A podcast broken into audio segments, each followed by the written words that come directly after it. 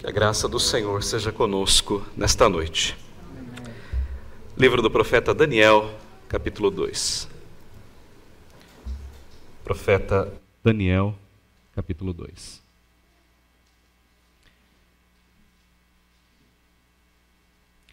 Nós não faremos a leitura de todo o capítulo agora, nós faremos uma leitura compassada, de blocos em blocos mas agora eu quero destacar alguns versículos que darão base ao tema da mensagem desta noite.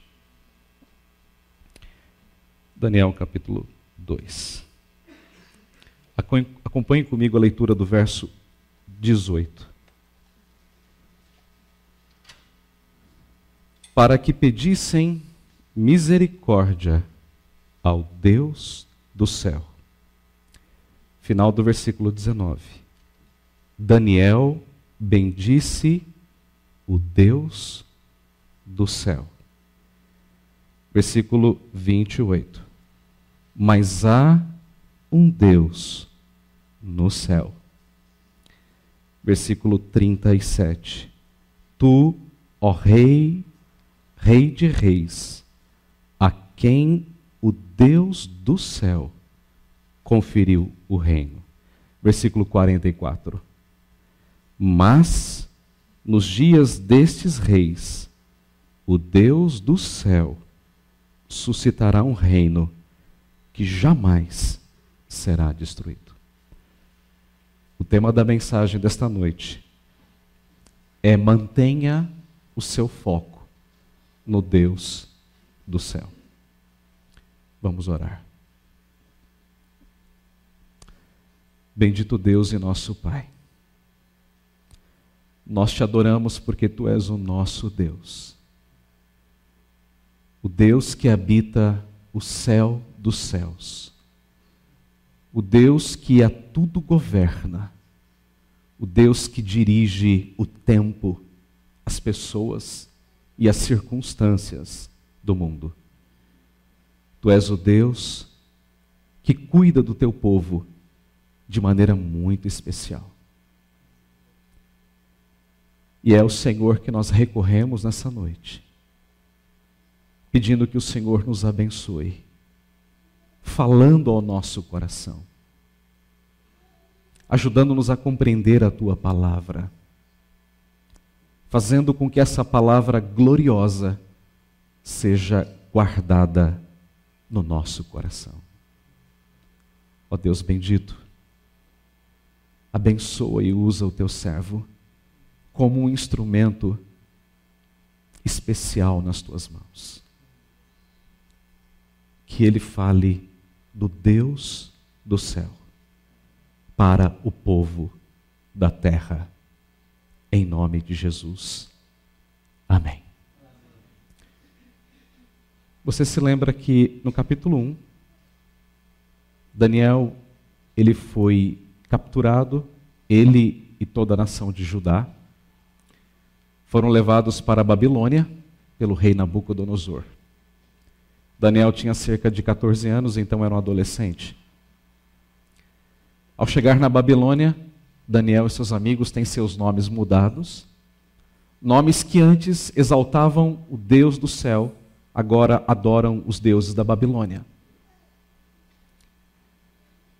Daniel passou no primeiro teste, sem dúvida. O nome foi trocado, mas ele manteve a sua fé. Nabucodonosor lançou então o segundo teste, o teste da comida. Daniel e seus amigos e todos os jovens de Judá deveriam comer do banquete do rei, mas Daniel preferiu não se contaminar com as finas iguarias. E ele então dependeu plenamente de Deus, da graça de Deus, daquilo que Deus lhe daria e não daquilo que o rei Nabucodonosor lhe daria. Daniel e seus amigos passaram no teste e foram honrados. Foram colocados entre os sábios da Babilônia, os homens mais sábios. Mas então o tempo passou e nós chegamos ao capítulo 2. E o capítulo 2 então nos fala de um sonho que o grande imperador, o rei Nabucodonosor, teve. E Daniel é chamado a interpretar esse sonho, já que ninguém mais o podia. Então é para essa história que nós vamos olhar hoje à noite. E o tema da mensagem é mantenha o seu foco no Deus do céu. A primeira lição que nós vamos aprender nesta noite: ore ao Deus do céu. Ore. Acompanhe a leitura a partir do verso 1. No segundo ano do rei, do reinado de Nabucodonosor, teve este um sonho. O seu espírito se perturbou e passou-lhe o sono. Isso acontece com a gente de vez em quando, né? A gente acorda no meio de um, de um sonho e o sono passa. Ele foi dormir pensando no futuro da Babilônia. Embora o texto não diga aqui, ele vai dizer bem lá na frente. Ele estava pensando no futuro. Ele dormiu. Ele teve um sonho. E o sonho era tão forte que ele perdeu o sono. Então o que ele fez? Então o rei mandou chamar os magos, os encantadores, os feiticeiros e os caldeus. Esses homens eram profissionais da interpretação. Eles trabalhavam para o rei interpretando os seus sonhos. Eles eram pagos para isso. Então o rei mandou que eles fossem chamados, para que declarassem ao rei quais lhe foram os sonhos. Eles vieram e se apresentaram diante do rei. Disse-lhes o rei: Tive um sonho, e para sabê-lo está perturbado o meu espírito. Os caldeus disseram ao rei em aramaico. O aramaico era a língua internacional, era a língua falada daqueles dias. Ó rei, vive eternamente. Então o rei diz o sonho aos teus servos e daremos a interpretação. Respondeu o rei e disse aos caldeus: Uma coisa é certa se não me fizerdes saber o sonho e a sua interpretação, sereis despedaçados, e as vossas casas serão feitas monturo. Em outras palavras, vocês serão mortos e as suas casas e famílias destruídas. Mas, se me declarardes o sonho e a sua interpretação, então recebereis de mim dádivas, prêmios e grandes honras. Portanto, declarai-me o sonho e a sua interpretação. O que é que o rei está pedindo? Duas coisas: que eles contassem o sonho e que eles dessem a interpretação do sonho. Simples, não é? Verso 7. Responderam segunda vez e disseram: Diga o rei o sonho a seus servos, e lhe daremos a interpretação. Rei, você não entendeu. A gente está aqui para interpretar. O nosso trabalho é interpretar. Conte o sonho e daremos a interpretação. Acho que o senhor não entendeu alguma coisa. Tornou o rei e disse: Bem percebo que quereis ganhar tempo, porque vedes que o que eu disse está resolvido. Isto é, se não me fazeis saber o sonho, uma só sentença será vossa. Pois combinastes palavras mentirosas e perversas para as proferirdes na minha presença, até que se mude a situação. Eu sei que vocês combinaram entre vocês. Eu vou dizer aqui o sonho e vocês vão combinar em alguma coisa e vão me dar a resposta. Vocês acham que eu sou bobo? Eu sei quem vocês são. Portanto, dizei-me o sonho e saberei que poderes também dar a interpretação. Se vocês me contarem um sonho, a interpretação é fácil. Digam-me o sonho Responderam os caldeus, na presença do rei, disseram: Não há mortal sobre a terra que possa revelar o que o rei exige. Não há. Pois jamais houve rei, por grande e poderoso que tivesse sido, que exigisse semelhante coisa de algum mago, encantador ou caldeu. Rei, o que o senhor está pedindo é impossível. Nunca nenhum rei na história pediu isso. Isso é impossível ao mortal. Impossível. Mas tem um jeito. Versículo 11. A coisa que o rei exige é difícil, é verdade. E ninguém há que possa revelar diante do rei, é verdade. Senão os deuses. Está resolvido o problema. Eles podem. Ah, mas tem um detalhe. Eles não moram com os homens. São deuses que só ficam no campo da transcendência, que habitam os céus, mas não falam com os homens, não habitam com os homens. Então, o rei muito se enfureceu e ordenou que matassem a todos os sábios da Babilônia. Vocês não sabem, vocês não podem contar o sonho, muito menos a interpretação. Todos vocês serão mortos, sem exceção. Então, Daniel falou. Daniel era um dos sábios da Babilônia, não estava aqui neste momento, mas recebeu a informação de que todos os sábios seriam exterminados. E ao receber a informação, Daniel, quando ele, ou melhor, quando ele soube do decreto do rei, Daniel, avisada imprudentemente, a Arioque, chefe da guarda do rei, da guarda real, que tinha saído para matar os sábios da Babilônia, e disse a Arioque, encarregado do rei: Por que é tão severo o mandato do rei? Por que é tão pesado? Por que ele quer matar todos os sábios da Babilônia? Então Arioque explicou o caso a Daniel. Eles não souberam interpretar. E o rei já tinha tomado a decisão. Ou interpretam ou morrem. Ou contam ou morrem. Foi Daniel ter com o rei. Daniel não chegou lá e bateu na porta do rei. Havia todo um protocolo naquele período para que alguém entrasse na presença do rei.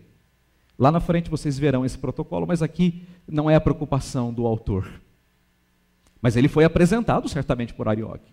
Tem um jovem aqui que quer falar com o Senhor. Então Daniel entrou na presença do rei e fez um pedido ao rei: que o rei designasse o tempo e ele revelaria ao rei a interpretação. Dá-me um tempo, ó rei. Então Daniel foi para casa e fez saber o caso a Ananias, Misael e Azarias, seus companheiros. O que Daniel queria fazer? Daniel foi comentar, foi, foi buscar nos livros antigos da Babilônia, consultar os comentaristas teológicos da Babilônia. Ele assentou-se, chorou e murmurou e reclamou da vida? Não. Diz o texto: para que pedissem misericórdia ao Deus do céu sobre este mistério, a fim de que Daniel e seus companheiros não perecessem com o resto dos sábios da Babilônia. A primeira lição que nós aprendemos aqui nessa noite é que nos momentos mais difíceis da nossa caminhada, Aqueles momentos que nós não sabemos o que fazer, nós precisamos orar. Orar, orar. Ontem fui pregar numa igreja na zona norte de São Paulo, uma igreja do meu antigo presbitério. É uma igreja que deve ter cerca de 200 membros. Uma igreja que foi pastoreada por dois pastores queridos, o reverendo Mário que foi pastor da Jaque, lá no Brás, há muitos anos. Muitos na Jaque, muitos anos atrás. Um pastor amado e querido. Ele já é jubilado.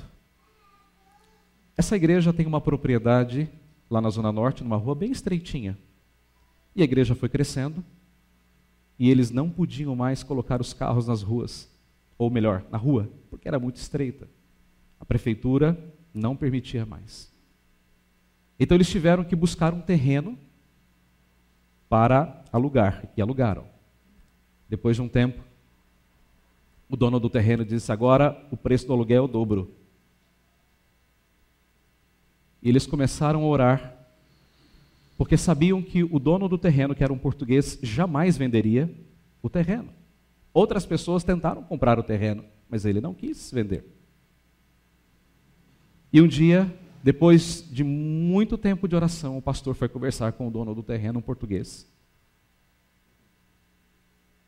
E eles ficaram amigos. tomaram alguns cafés e o português resolveu vender o terreno e disse: o preço é um milhão. Quando ele fez o levantamento dos valores de taxas e transferências, ele disse: ah, não vai dar um milhão duzentos e cinquenta mil. A igreja fez um pedido, a igreja presbiteriana, a junta patrimonial, e a igreja então emprestou para aquela igreja um milhão duzentos e cinquenta mil reais para pagarem em dez anos. E eles compraram o terreno e foram pagando. Só tem um detalhe. A igreja estava num lote, está num lote aqui. Eles compraram um terreno aqui e no meio tem uma casa. Um dia, eles estavam, os, os donos da casa estavam tão irritados com a igreja, reclamando tanto do barulho. E é estranho porque nós presbiterianos não somos barulhentos. A igreja teve que aumentar o muro. E aumentou. E aumentou porque um dia a filha do casal jogou uma pedra pela janela e acertou num dos coralistas. Então, se você é coralista, nunca cante do lado da janela, isso é um perigo. Aqui não tem janela, que bom. A mãe foi três dias depois, entrou na reunião do conselho, pediu perdão e disse assim: Eu estou jogando na cena e na loto toda semana porque eu quero ganhar na cena e vocês vão sumir daqui.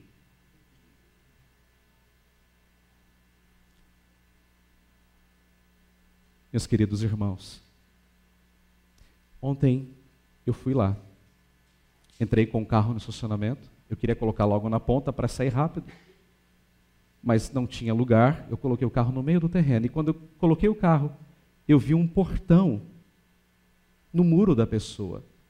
E eu disse: bom, ou o vizinho ficou louco, ou Deus abriu uma porta. E eu entrei pelo portão, meio assim, vai que eu dou de cara com o vizinho com 38 na mão. Eu vi um barulho e fui em direção ao barulho, encontrei o diácono Paulinho. Pastor André!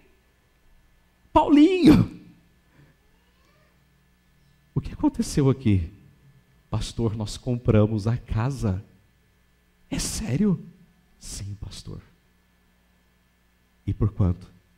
Por um milhão de reais.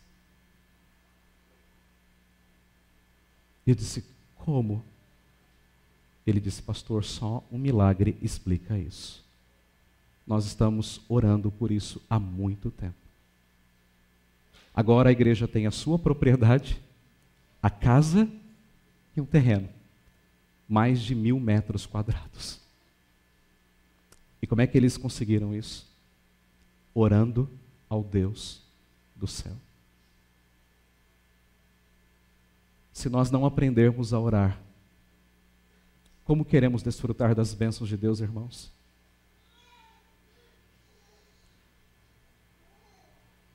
Há uns dias atrás eu recebi um jovem numa sala no seminário, em pedaços, com um grande problema sem uma solução.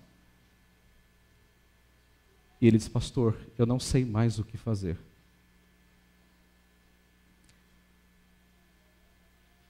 O reverendo Abel é mais experiente do que eu e sabe que tem horas, reverendo Abel, que a gente não tem o que dizer, não é verdade? A gente não sabe o que dizer. E aquele irmão chorou por 40 minutos. E depois de 40 minutos eu olhei para ele e disse assim: eu só tenho uma coisa para lhe dizer. Ore. Ore. Ore. Ore ao Deus do céu. Quando você se encontrar em situações tão difíceis na vida, que você diz, eu não sei o que fazer. Ore. Ore. Ore. A oração é a nossa única arma. Nós estamos na Babilônia. E a arma que Deus nos deu chama-se oração. Essa é a arma do cristão. Oração.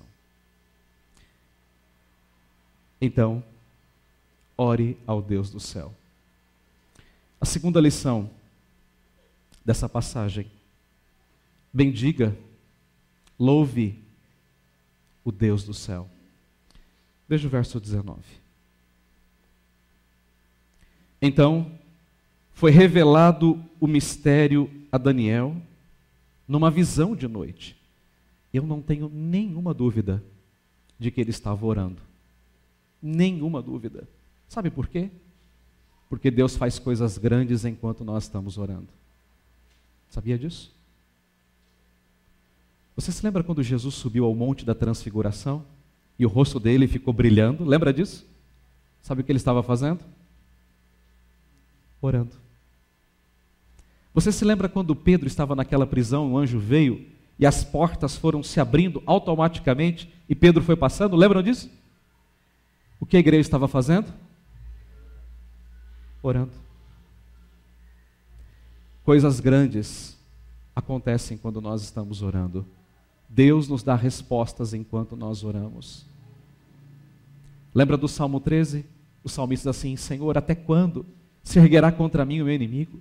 Até quando, Senhor? Até quando? Até quando? Até quando? E ele está orando. E no final do Salmo 13 ele diz assim: No tocante a mim, eu confio na tua graça. Cantarei ao Senhor, porquanto me tem feito muito bem. Deus respondeu à oração enquanto ele orava. Então foi revelado o mistério a Daniel numa visão de noite. E o que Daniel fez? Daniel bendisse o Deus do céu. Bendizer significa louvar, falar bem, cantar ao Senhor. E o que é que ele cantou? Olha que coisa linda. Esse é o trecho mais lindo do capítulo 2. Disse Daniel: Seja bendito o nome de Deus. Seja louvado o nome de Deus. E agora ele vai dar uma série de razões para louvarmos o nome de Deus, de eternidade a eternidade, porque dele é a sabedoria e o poder. Seja bendito o nome de Deus de eternidade a eternidade, porque dele é a sabedoria e o poder. Daniel aqui nos fala de alguns atributos de Deus. O Deus que está acima de todo o tempo. O Deus que não se prende ao tempo. Por isso tem que ser louvado de eternidade a eternidade. Deus é atemporal. Ele é o Senhor sobre todas as coisas, inclusive sobre o tempo. Mas Daniel diz: porque dele é a sabedoria e o poder. A ciência evoluiu tanto, não é verdade? Aquilo que antigamente era uma doença grave, hoje é tão simples ser resolvida. Na época dos nossos avós, as pessoas morriam cegas porque tinham catarata. Hoje, numa cirurgia de 15 minutos, aquela escama que cobre a retina é retirada e a pessoa passa a enxergar. E quem dá sabedoria aos homens? O Deus dos céus. Mas Daniel também fala do poder de Deus, do poder que governa todas as coisas, do poder que dirige cada situação desse universo. Eu sempre gosto de pensar que eu estou na terra. Eu não gosto muito de morar no alto. Quando eu me mudei para cá, o corretor me disse: tem dois apartamentos à venda, no 25 e no primeiro. Eu não pensei, falei, nem quero olhar para o 25. Não, mas vamos lá para você conhecer. Falei, olha, meu amigo, eu sei que eu não vou comprar por duas razões. Primeiro, porque eu não gosto de altura, e mesmo se eu tivesse dinheiro, eu não compraria. Eu sei que é caro. Quanto mais alto, mais caro. Mas subi. Aí entramos na sala, e eles vêm até a sacada. Falei, jamais. O máximo que eu fui até aquela porta que divide a porta da sala para a sacada. Detesto a altura. Quanto mais no chão, para mim, é melhor. Mas se nós pararmos para pensar, nós moramos num planeta que não está em cima de nada. Já parou para pensar nisso? o nosso planeta não está em cima de nada, de um vácuo, mas ele gira, gira, gira perfeitamente em torno de si mesmo. E ele gira, gira perfeitamente em torno do Sol. De tal maneira que as estações funcionam perfeitamente. Primavera, verão, outono, inverno. Você tem noite, dia, dia e noite, 24 horas, 365 dias por ano. Sabe por quê? Porque Deus é quem sustenta todas as coisas. Veja o que Daniel ainda diz. Esse Deus é tão poderoso porque ele muda o tempo e ele muda as estações. Então Deus faz chover quando está seco e faz ficar seco quando chove. Deus traz verão ao inverno, inverno no verão. Mas Deus faz mais do que isso. Ele remove reis e estabelece reis. Deus põe e Deus tira. Não existe nenhum governante no mundo que não ocupe o seu cargo fora da vontade de Deus. Ninguém, absolutamente ninguém. Nenhum rei, nenhum presidente está no seu cargo por vontade própria, porque toda autoridade é instituída por Deus. Mas então Daniel continua dizendo: é Ele quem dá sabedoria aos sábios, é Ele quem dá entendimento aos inteligentes. Deus faz todas essas coisas. Ninguém faz nada de si mesmo. Deus faz todas as coisas. Deus é o Senhor do tempo. Deus é o Senhor da sabedoria. Deus é o Senhor do poder. Deus põe, Deus tira, Deus muda. Em outras palavras, Deus faz o que Ele quer, porque Deus é Deus.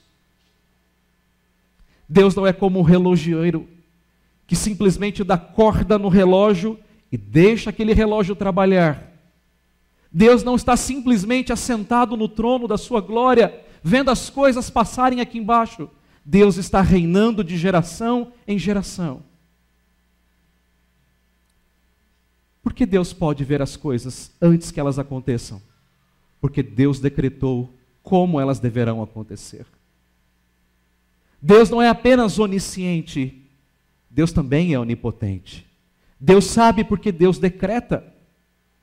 Deus está no controle da história. De tal modo que nada acontece fora dos planos de Deus. Mas então Daniel termina o seu louvor a Deus dizendo: Então,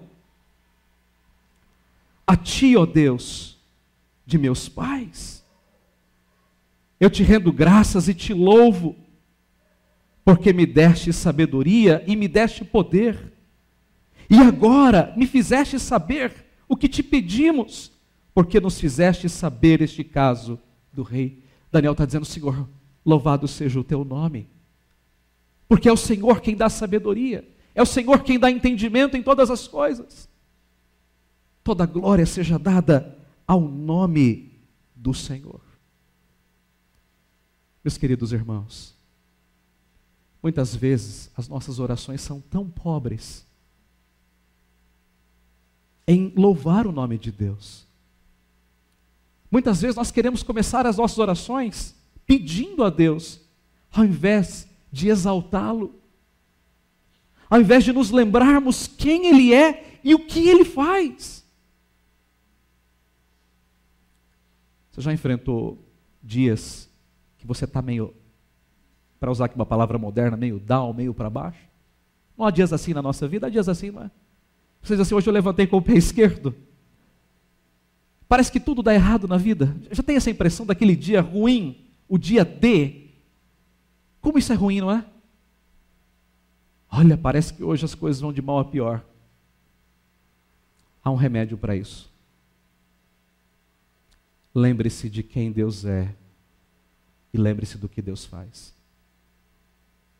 Não há coisa melhor do que nós trazermos ao nosso coração os atributos desse Deus do céu. E nos lembrarmos que esse Deus é o Criador de tudo, é o sustentador de tudo, é o Deus que controla o universo.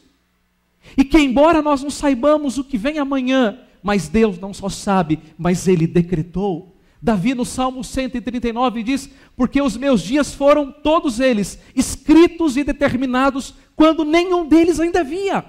Todos os nossos dias estão contados, escritos e determinados. Então, quando nós nos lembramos de quem é esse Deus, a nossa vida descansa nos braços de Deus.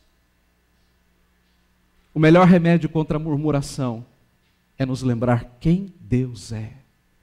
Ele é grande, ele é justo, ele é santo, onipotente, onipresente, onisciente, majestoso, fiel, misericordioso, amoroso, compassivo, justo.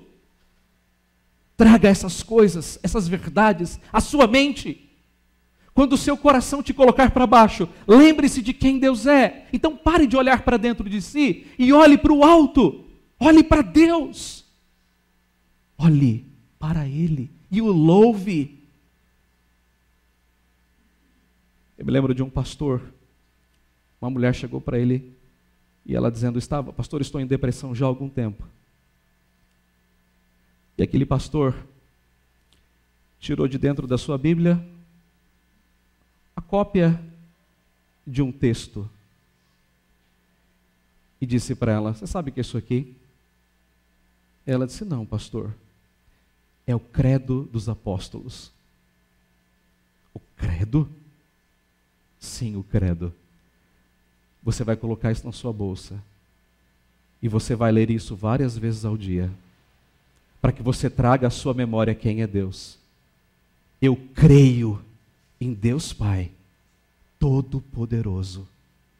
Que é o que, irmãos?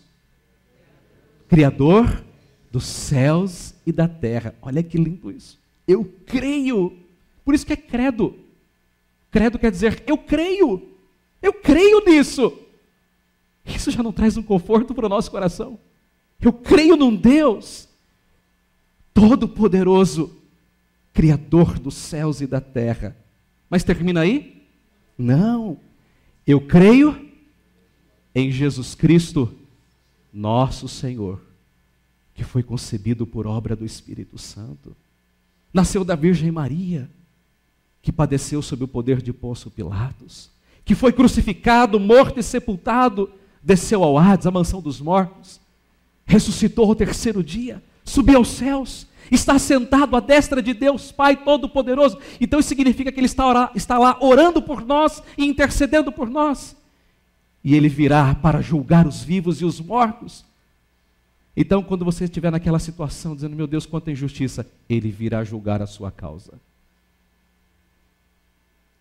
mas eu também creio no Espírito Santo que habita em mim.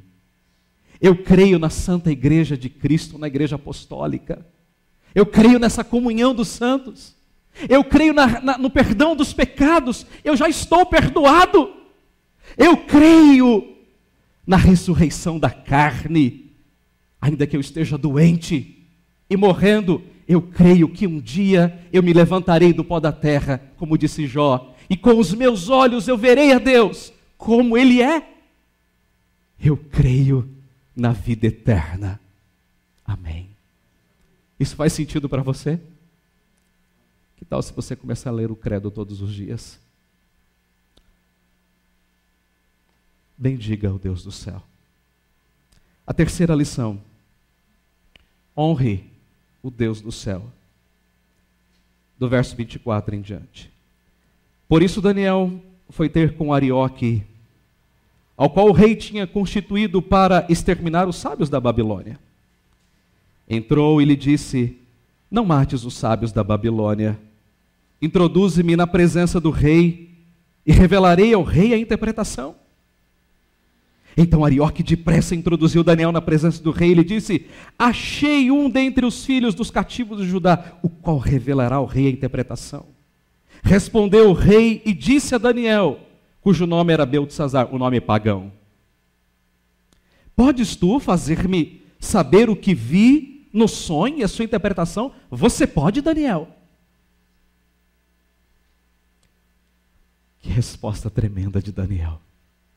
Respondeu-lhe Daniel na presença do rei e disse: O mistério que o rei exige, nem encantadores, nem magos, nem astrólogos o podem revelar o rei. Então, rei, de fato, os sábios da Babilônia acertaram.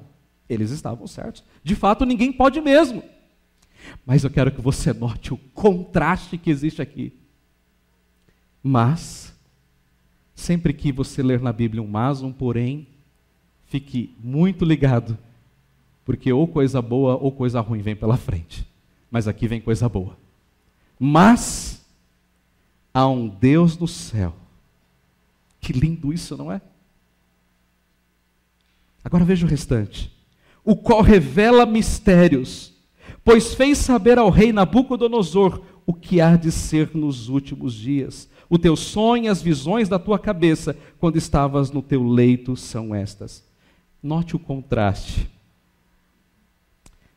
Lembra do verso 11, quando os sábios disseram: Ninguém pode revelar o teu sonho. Só os deuses. Mas tem um problema. Eles não habitam com os homens. Veja a resposta de Daniel: tem um Deus. E esse Deus pode. Esse Deus pode. E ele vai revelar ao rei o sonho e a interpretação do sonho. Vamos olhar então para a revelação. Estando tu, ó rei, lembre-se que esse sonho tinha a ver com o futuro da Babilônia, dele e da Babilônia. Estando tu, ó rei, no teu leito, surgiram-lhe pensamentos a respeito do que há de ser depois disso, depois deste tempo. Aquele, pois, que revela mistérios, te revelou o que há de ser. Os deuses da Babilônia?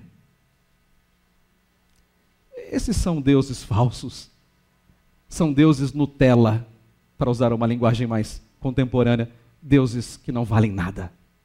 O nosso Deus é o Deus raiz. É o Deus verdadeiro. É o Deus que pode. E a mim me foi revelado este mistério, porque o Deus que é transcendente é o Deus que também é imanente, o Deus que habita conosco. Imanente significa isso, aquele que se faz ah, comunicável, aquele que habita conosco com contrito e abatido de coração, como disse Isaías.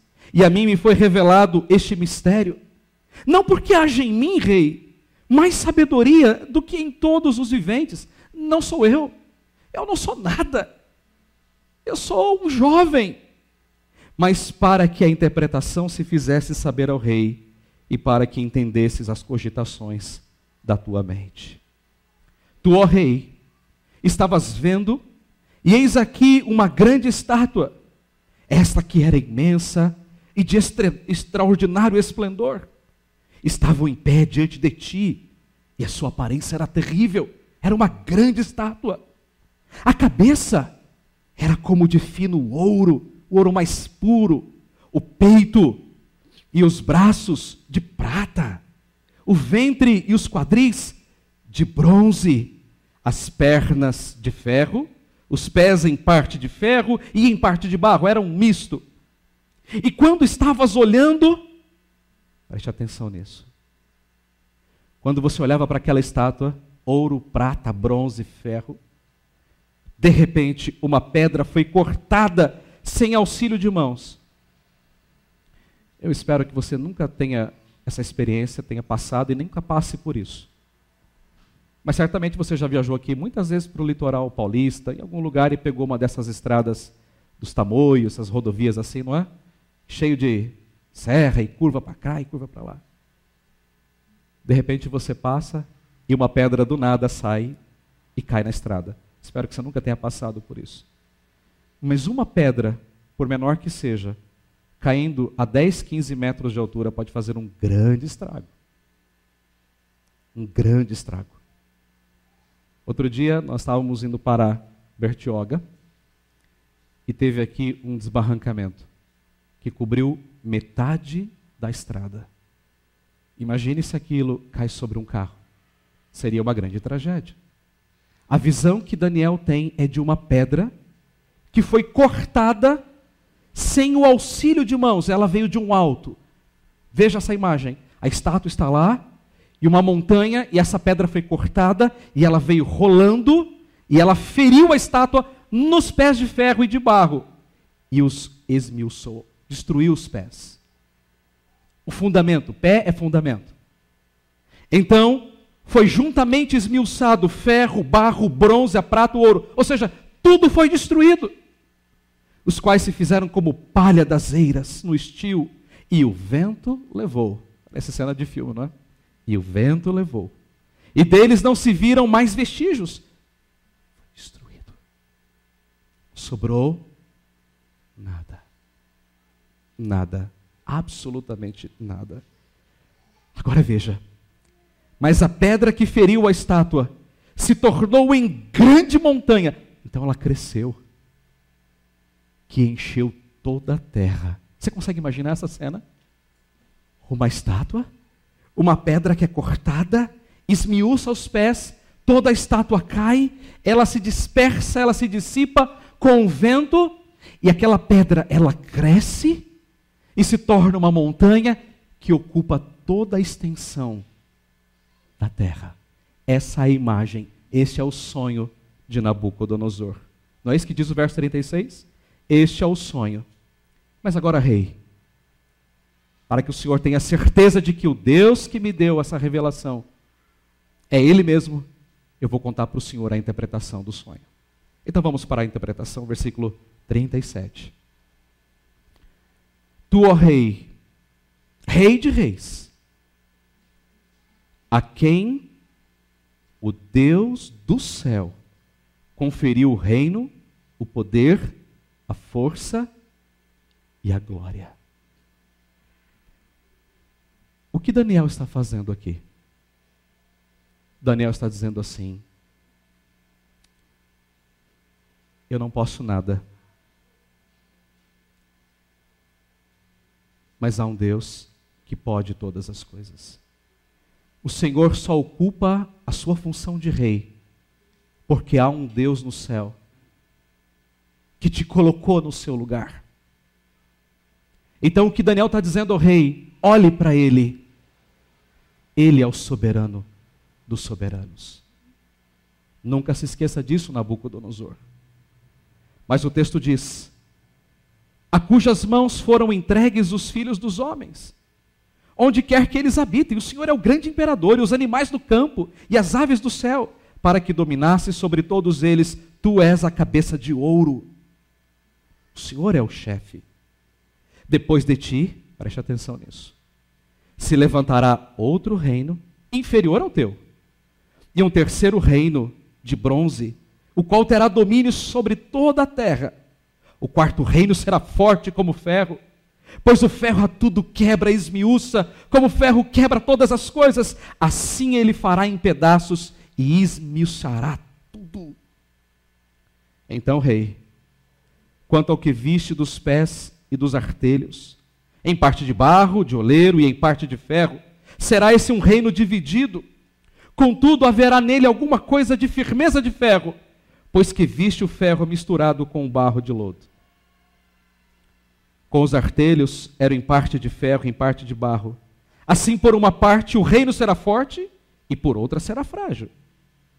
Quanto ao que viste do ferro misturado com o barro de lodo, misturar-se-ão mediante casamento, mas não se ligarão um ao outro, assim como o ferro não se mistura com o barro. Agora veja a moral da história. Verso 44. Mas, nos dias desses reis que vão te suceder, o Deus do céu suscitará um reino que não será jamais destruído, e esse reino não passará a outro povo, esmiuçará e consumará to, consumirá todos estes, todos esses reinos mas ele mesmo subsistirá para sempre. Como viste que do monte foi cortada uma pedra do alto, sem auxílio de mãos, e ela esmiuçou o ferro, o bronze, o barro, a prata e o ouro. O grande Deus fez saber ao rei o que há de ser futuramente. Rei, eis o sonho e fiel à sua interpretação. Qual é a lição? Daniel honrou o Deus do céu. Daniel não poderia ter dito para o rei: Eu estou aqui para contar o sonho e a interpretação. Ele poderia ter feito isso. Mas o que Daniel fez? Há um Deus que pode revelar o sonho. O que Daniel fez foi dar a Deus toda a honra, toda a glória e todo o louvor. E qual é a lição que nós extraímos daqui? Quando coisas grandes ou coisas pequenas Deus fizer na sua vida, lembre-se de dar a Ele toda a glória e toda a honra. Você só pode trabalhar porque Deus te dá saúde. Você só pode estudar porque Deus te dá inteligência. Você só pode ganhar dinheiro porque Deus te dá capacidade para isso. Eu só posso pregar a Bíblia porque Deus me dá graça para isso. Eu preguei esse mesmo sermão a convite do capelão na sexta-feira no seminário. Era o treino para hoje. E eu disse para os meus alunos no seminário: quando vocês forem pastores e suas igrejas crescerem, pessoas se converterem, casamentos forem restaurados, lembrem-se de dar toda a glória a Deus. Não a nós, Senhor, não a nós, Senhor, mas ao teu nome da glória, por amor da tua misericórdia. Então, ontem, quando estava na igreja da Vila Nilo, depois de ter passado por aquela passagem secreta, e me deram a palavra para trazer a mensagem, eu falei do impacto que eu tive. E dei a mensagem, acabou o trabalho, eu fui à porta cumprimentar os irmãos. E três presbíteros me cercaram e disseram: Pastor, só uma palavra que pode resumir o que Deus tem feito aqui. Numa igreja de quase 200 membros, uma igreja humilde, simples, mas que comprou um terreno e uma casa de 2 milhões e 250 mil reais. Só existe uma palavra, e essa palavra é milagre. Dê a glória a Deus. Dê a glória a Deus. Quando Jesus curou dez leprosos, quantos voltaram? Quantos? E o que é que ele fez? Agradeceu. Você tem dado glória a Deus na sua vida? Você tem honrado o nome do Senhor? Vamos para o final da mensagem, para o último ponto. A última mensagem, ou melhor, a última lição. Descanse no Deus do céu. Veja o que acontece a partir do verso 46. Então o rei Nabucodonosor se inclinou e se prostrou o rosto em terra perante Daniel e ordenou que lhe fizessem oferta de manjares, muita comida, um banquete e suaves perfumes.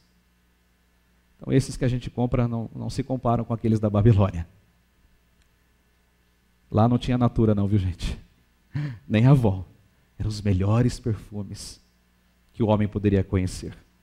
Disse o rei Daniel: Certamente o vosso Deus é o Deus dos deuses, e o Senhor do, dos reis, e o revelador de mistérios, pois pudeste revelar este mistério.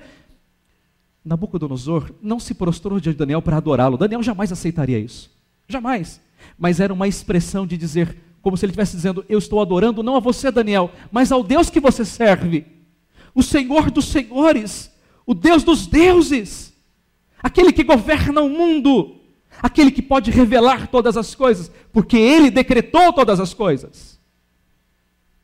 Então o rei engrandeceu a Daniel e lhe deu muitos e grandes presentes. Imagino coisas finíssimas. E pôs por governador de toda a província da Babilônia, como se fosse um, um primeiro-ministro, a pessoa mais importante depois do rei, para governar toda a Babilônia. Imagine quantas pessoas estavam ali na Babilônia e queriam aquilo tantos anos. Sabe aquele funcionário de carreira que está lá? E de repente um outro que chega agora é promovido.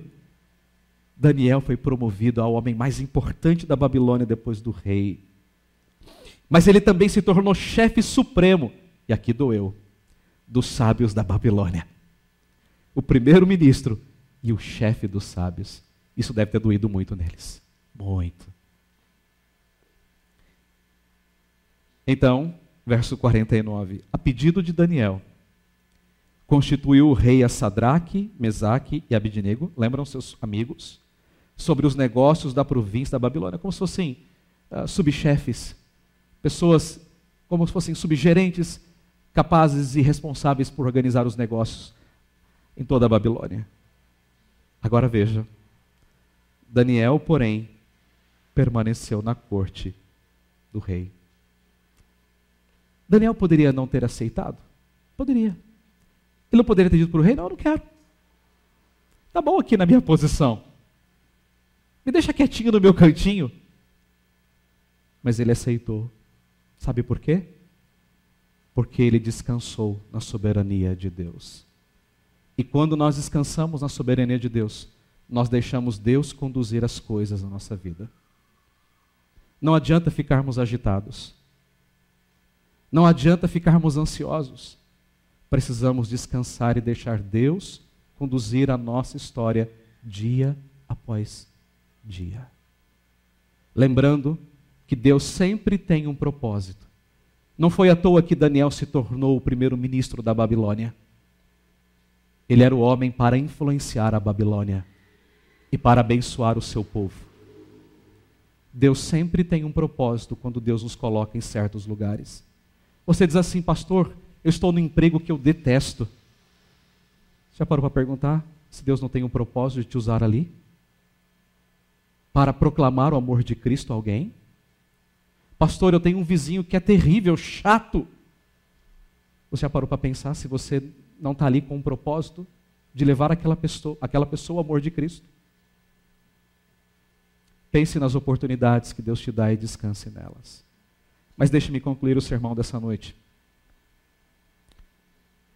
Mantenha o seu foco no Deus dos céus. Ore ao Deus do céu. Louve o Deus do céu. Honre o Deus do céu e descanse no Deus do céu. Mas tem uma pergunta que precisa de uma resposta. Não tem? Tem.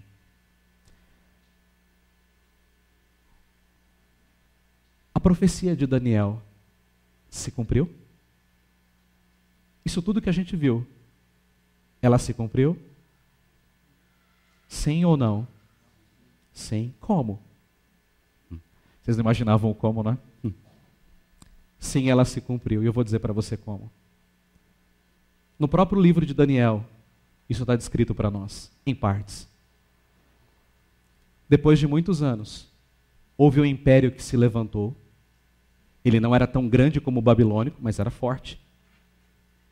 E ele veio e conquistou a Babilônia. Qual era o nome desse império? Medo-Persa.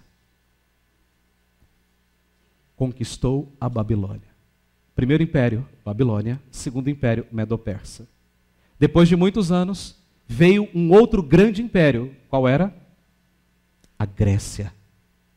E a Grécia conquistou o Império Medo-Persa. Mas então veio um quarto império, não é isso que Daniel viu no sonho? Que Nabucodonosor viu? Um quarto reino. Que reino era esse? Roma. Roma destruiu e conquistou a Grécia. Isso foi quando? Um pouco antes de Cristo nascer. Mas então, quando os romanos se achavam fortes, lá de cima veio uma pedra. E essa pedra destruiu todos os impérios. Veja o verso 44. Mas nos dias deste, desses reis, de todos eles, Nabucodonosor, Ciro, Dario, todos eles, Alexandre o Grande, todos eles, o Deus do céu suscitará um reino que não será jamais destruído. Jamais. E este reino não passará para outro povo. Esmiuçará e consumirá todos os reinos, mas ele mesmo subsistirá para sempre. Que reino é esse, irmãos? O reino de Cristo. Nós fazemos parte do reino Cristo já destruiu todos os impérios desse mundo. Nabucodonosor passou. Dario passou, Ciro passou, Alexandre o Grande passou, Henrique VIII passou, Hitler passou, Stalin passou, Mussolini passou, Elizabeth II está passando. Está difícil. Quando a gente acha que ela vai, ela ainda fica um pouquinho. Aquela mulher é firme demais, é impressionante. Mas ela vai passar. Todos os reinos passarão, mas o reino de Cristo permanecerá para todo sempre. Você faz parte desse reino. Se você faz parte dele, você já reina com ele.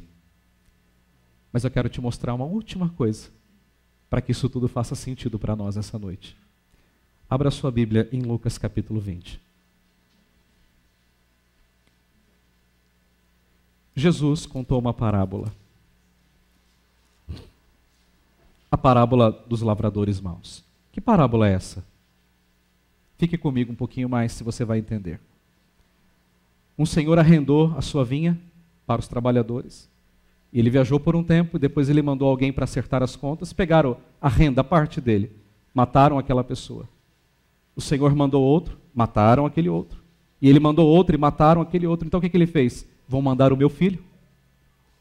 O que, que eles fizeram? Levaram o filho para fora da vinha e mataram o filho. Então aquele senhor disse assim: Ok, então nós vamos exterminar agora todos os lavradores e vamos dar a vinha para outros lavradores. E Jesus então termina a parábola dizendo assim, Lucas 20, verso 17. Mas Jesus, fitando-os, disse, olhando para eles: Que quer dizer, pois, o que está escrito? A pedra que os construtores rejeitaram, esta veio a ser a principal pedra angular? Todo o que cair sobre esta pedra ficará em pedaços e aquele sobre quem ela cair ficará reduzido a pó. Ou você está fundamentado na pedra, que é Cristo, ou você será esmagado pela pedra, que é Cristo. Ou você está no reino de Cristo e você vai vencer o mundo com ele, ou você será consumido pelo reino de Cristo. Em qual reino você está?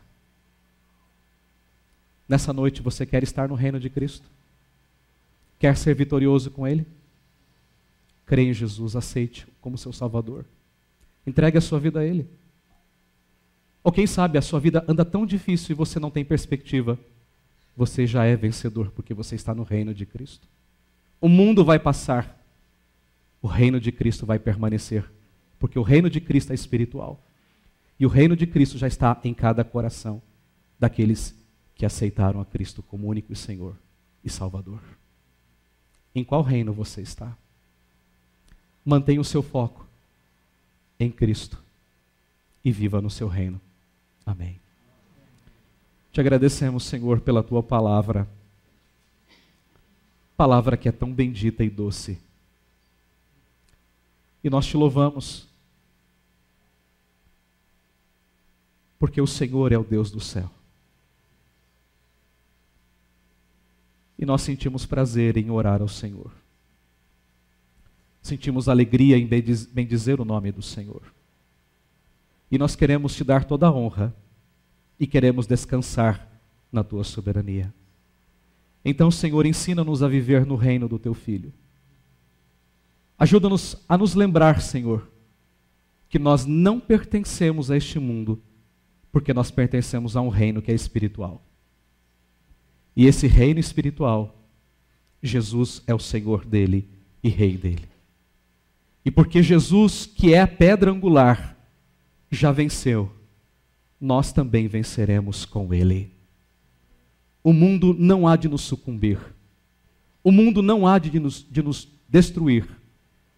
Porque Jesus já venceu por nós na cruz do Calvário. O seu reino é eterno nunca jamais será destruído. E nós louvamos o teu nome, porque nós estamos no reino do teu filho Jesus Cristo. Ajuda-nos a olhar para ele, o autor e consumador da nossa fé. Amém.